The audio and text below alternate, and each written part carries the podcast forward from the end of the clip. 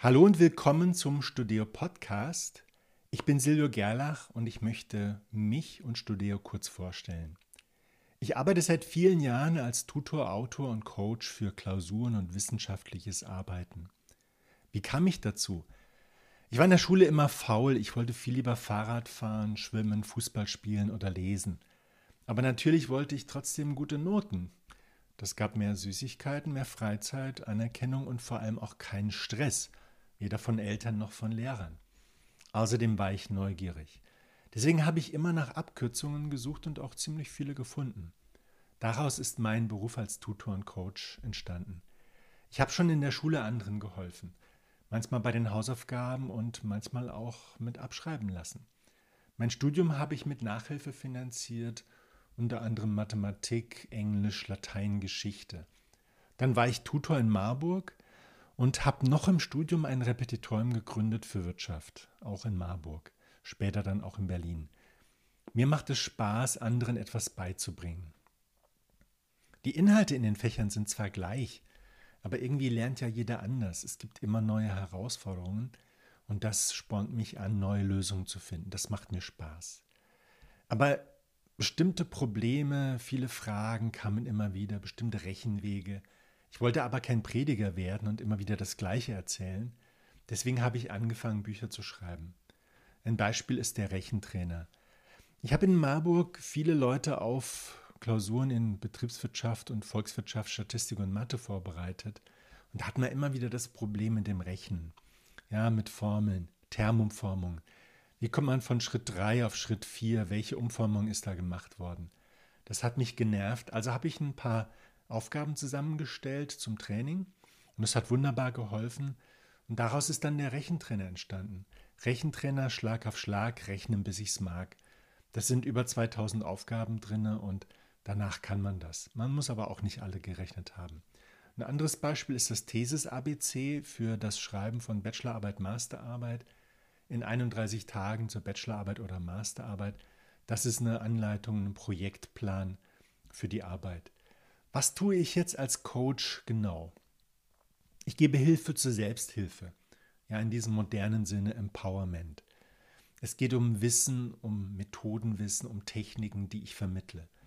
Im Fokus stehen immer bestimmte Aufgaben und dann die Lösungen. Letzten Endes geht es ja darum, für eine Prüfung die richtigen Lösungswege zu finden, sie anwenden zu können und dafür muss halt gezielt trainiert werden. Und wenn man das ordentlich macht, dann führt das konsequent zum Erfolg in der Prüfung. Immer und immer wieder. Das machen andere natürlich auch und man könnte fragen, was ist daran so neu? Es gibt ja ganz viele Ratgeber und es gibt jetzt auch immer mehr. Das Problem ist aber immer wieder, dass nur Symptome behandelt werden. Es geht immer wieder um die nächste Prüfung, die nächste Hausarbeit, den nächsten Vortrag. Das Ziel ist immer, in kurzer Zeit ganz viel zu lernen für die nächste Prüfung, weil man natürlich immer wieder zu spät anfängt.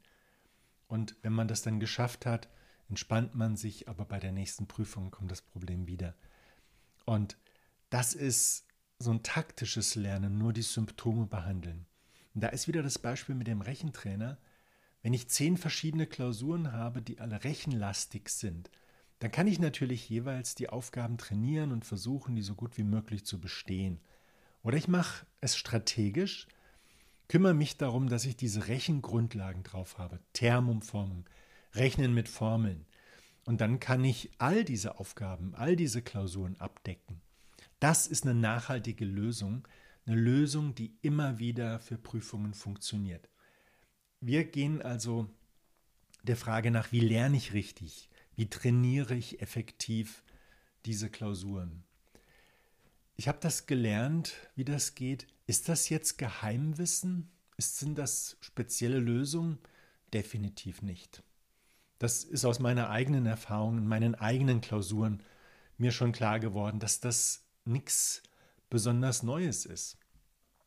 Ich habe da ein Beispiel für eine Klausur in Marburg im Grundstudium. Es ging um Jahresabschluss. Alle haben erzählt, wie verdammt schwer das ist. Vier von fünf fallen durch, also 80 Prozent. Man durfte sie zweimal schreiben, ein dritter Versuch war nicht vorgesehen. Das bedeutet, da sind ziemlich viele rausgeflogen. Und da das im letzten Semester vom Grundstudium war, war das ziemlich heftig. nachdem man also anderthalb Jahre geschafft hat, plötzlich das doch nicht zu schaffen. Und ich habe mir dann angeschaut, was ist zu tun. Der Professor hatte ein Buch geschrieben, ein ziemlich dickes Buch. Und das habe ich dann dreimal durchgeackert und auch die Aufgaben, die alten Aufgaben trainiert. Am Ende hatte ich 30 von 40 Punkten. Ich habe mich ziemlich gewundert, was meinten die eigentlich? Wieso haben die alle erzählt, dass das so schwer ist? War doch gar nicht so schwer. Ich habe dann hinterher verstanden, die meisten haben das Buch jetzt einmal gelesen, nicht richtig durchgearbeitet und viel zu spät mit dem Training der Aufgaben angefangen. Also, das ist die Lösung. Du musst in der Klausur Vorbereitung das machen, was du in der Prüfung machen musst. Und das ist der Kern der Studio-Methode. Mache in der Vorbereitung auf die Prüfung genau das, was du in der Prüfung machen musst. Und das ist Aufgaben lösen.